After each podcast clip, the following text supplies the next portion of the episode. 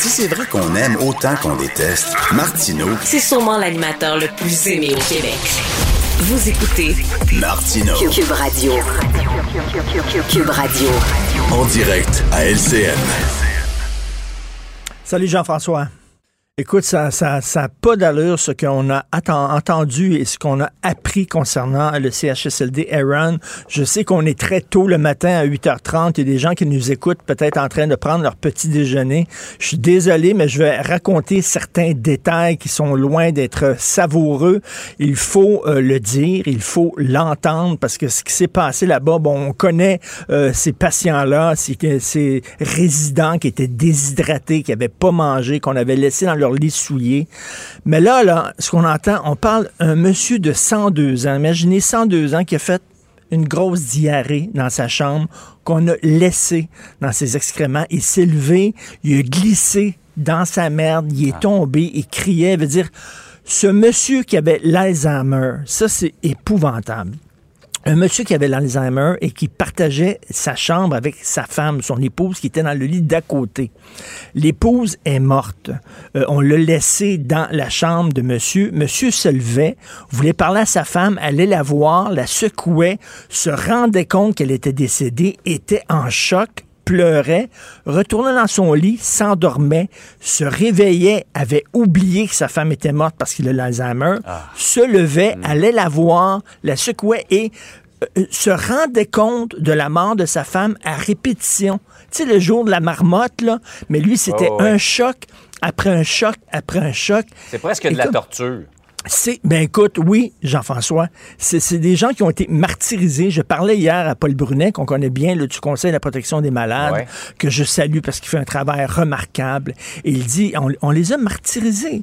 Ça n'a aucun maudit bon sens qu'on a appris. Et c'est ici, à Montréal, là, euh, dans une société avancée.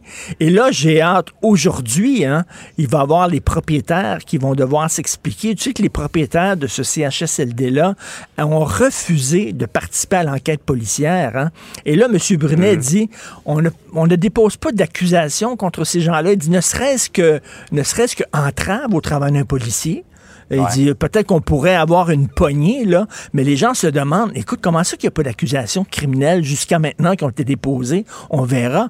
Mais si c'est pas ça, la négligence criminelle, c'est quoi? À un moment donné, il y a une femme qui s'est retrouvée toute seule sur le plancher avec 50 patients dont elle devait s'occuper, la préposée aux bénéficiaires, 50 résidents. Ça n'a aucun sens. Il laissait les, euh, il laissait les, les- les- les plateaux avec la bouffe devant la porte des chambres. Et là, quand arrivait l'autre quart de travail, ben, le plateau était toujours là. Euh, les résidents n'avaient pas ouvert la porte, n'avaient pas pris le plateau pour aller manger. Ils étaient complètement débordés.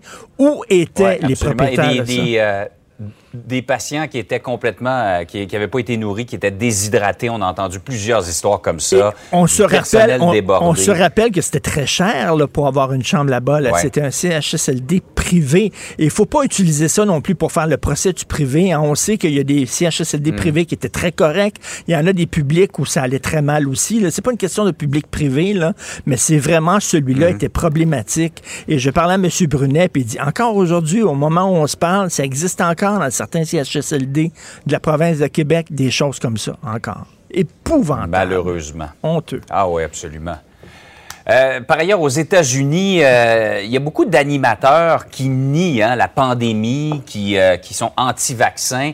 Euh, Il y en a un autre qui en est décédé. Est-ce que j'ai vu que c'était le cinquième? Oui, je pense que c'était le cinquième, effectivement. Alors, le pasteur Robert Bob Enyart, lui qui avait une émission, écoute, ça s'invente pas, son émission, sais-tu comment s'appelait son émission de radio, Jean-François? Non. Real Science. OK, La, la science véridique. Alors lui, il avait juré avec sa femme de ne pas prendre le vaccin parce qu'il dit, mon Dieu, Dieu va me protéger. Il dit, c'est le meilleur vaccin que je peux avoir. Il a attrapé la COVID, il est mort. C'est le cinquième, là. Alors, il y avait Marc Bernier, 65 ans, qui est mort. Caleb Wallace, 30 ans. Monsieur Wallace avait trois enfants. Sa femme était enceinte. Lui, il voulait rien savoir du vaccin et disait à ses auditeurs de pas prendre le vaccin. Il a pogné la COVID, il est mort. Dick Farrell, Phil Valentine. Écoute, là, et c'est tous des gens qui sont républicains, très à droite.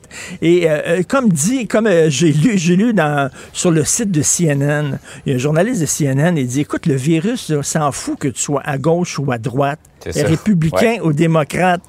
Il s'en balance totalement le virus. C'est les gens qui disent, moi, par idéologie politique, je suis républicain ou je Mhm. suis conservateur ou je suis pour Maxime Bernier et euh, je ne prendrai pas le vaccin parce que ça va contre mes valeurs politiques. Ben, il dit, ça, c'est au-delà de ça, là. C'est une pandémie. Mhm. On ne parle pas de gauche et de droite ou quoi que ce soit. Et ça démontre aussi à quel point des gens comme Maxime Bernier, qui est pas vacciné, qui encourage les gens à pas se faire vacciner, ou Éric Duhem, qui lui est vacciné, mais veut pas encourager ses membres à se faire vacciner, ou M. Aaron O'Toole, qui a pas demandé à ses candidats d'être Ouais. vaccinés. Tu sais, c'est- bon, il faut envoyer un message clair et net que c'est par le vaccin qu'on va s'en sortir. Alors de voir ces gens-là qui parce qu'ils voulaient pas, euh, ils voulaient pas renier leur parti politique. Ils disaient, ben moi je suis républicain, puis euh, quand tu es républicain, tu te fais pas vacciner. C'est stupide de penser comme Ouais. ça. C'est complètement ridicule. Alors le Et cinquième. moi, là- Richard, je me demande ce que ça provoque pour leur auditoire à ces animateurs-là, de voir l'animateur qui t'a convaincu de ne pas te faire vacciner mourir de la COVID, mais je suis certain qu'il y a une bonne partie d'eux autres qui croient encore que c'est un complot et que c'est pas vrai. Ben oui, ben écoute, là, on a vu, hein, on revient sur le Vox Pop de Guy Nantel, là. Sais, euh, Fidel Castro, c'était le président des îles de la Madeleine. On dire, euh, On part de euh, loin. On part de très loin. Richard, passe une belle journée. Bonne journée tout le monde.